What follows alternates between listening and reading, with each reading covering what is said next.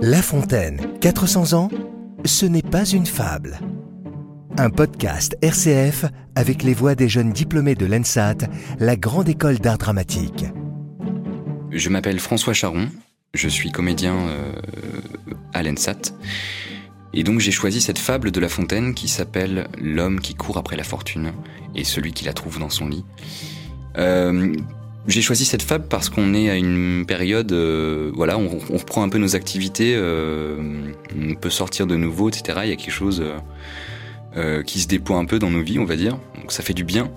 Et en même temps, moi, j'avoue, j'ai toujours eu un côté un peu, un peu flegmatique, on va dire. Et, et j'affectionne beaucoup les temps comme ça où on peut, on peut s'autoriser à ne rien faire, en fait. donc pour moi, c'était intéressant de raconter cette fable de La Fontaine qui finalement défend un petit peu euh, l'idée du d'être heureux en se reposant en fait. Euh, à travers toutes les activités qu'on fait, tout ça, c'est bien aussi d'avoir des moments comme ça où on peut euh, juste se retrouver, ne rien faire et puis et puis être heureux avec ça quoi. Voilà, c'est ce qui me plaisait dans cette fable. Qui ne court après la fortune?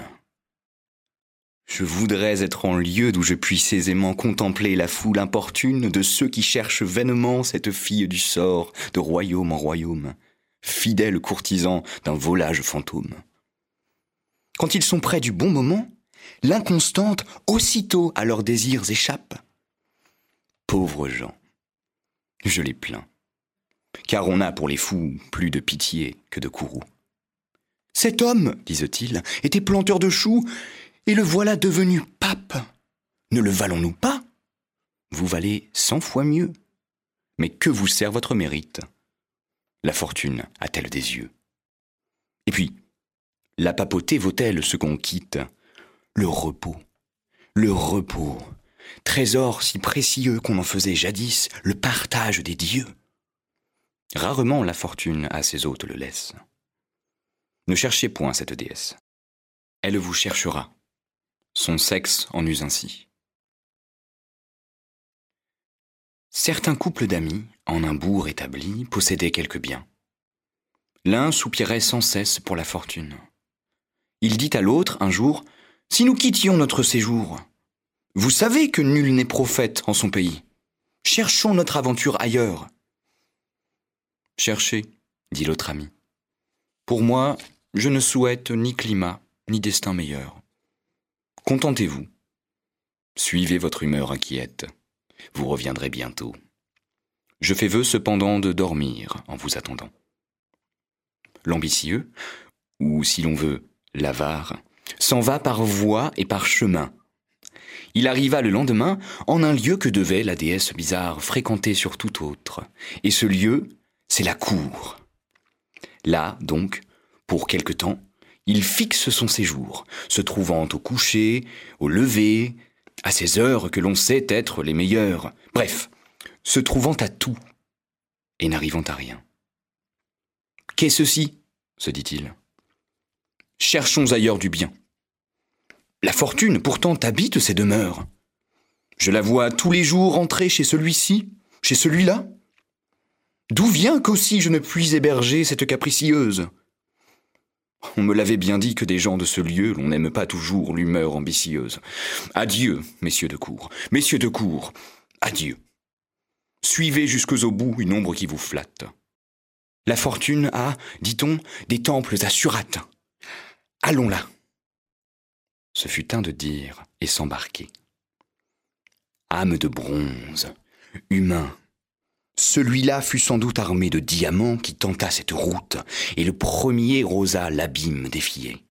Celui-ci, pendant son voyage, tourna les yeux vers son village plus d'une fois, essuyant les dangers des pirates, des vents, du calme et des rochers, ministres de la mort.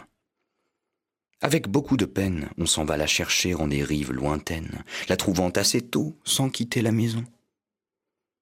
L'homme arrive au Mogol. On lui dit qu'au Japon, la fortune pour l'or distribuait ses grâces.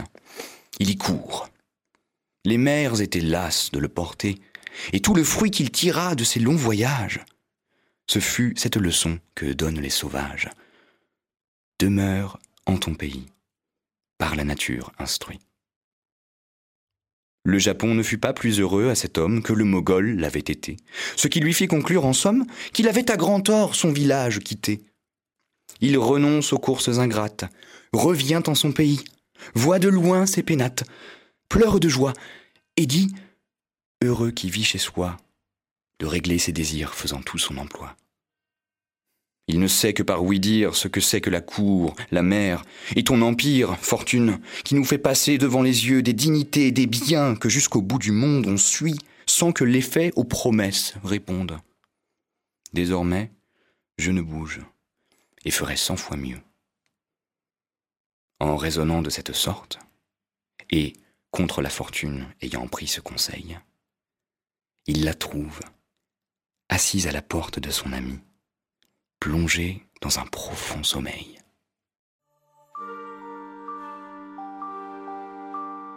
Pour découvrir d'autres fables de Jean de La Fontaine, rendez-vous sur rcf.fr et sur les principales plateformes de podcast.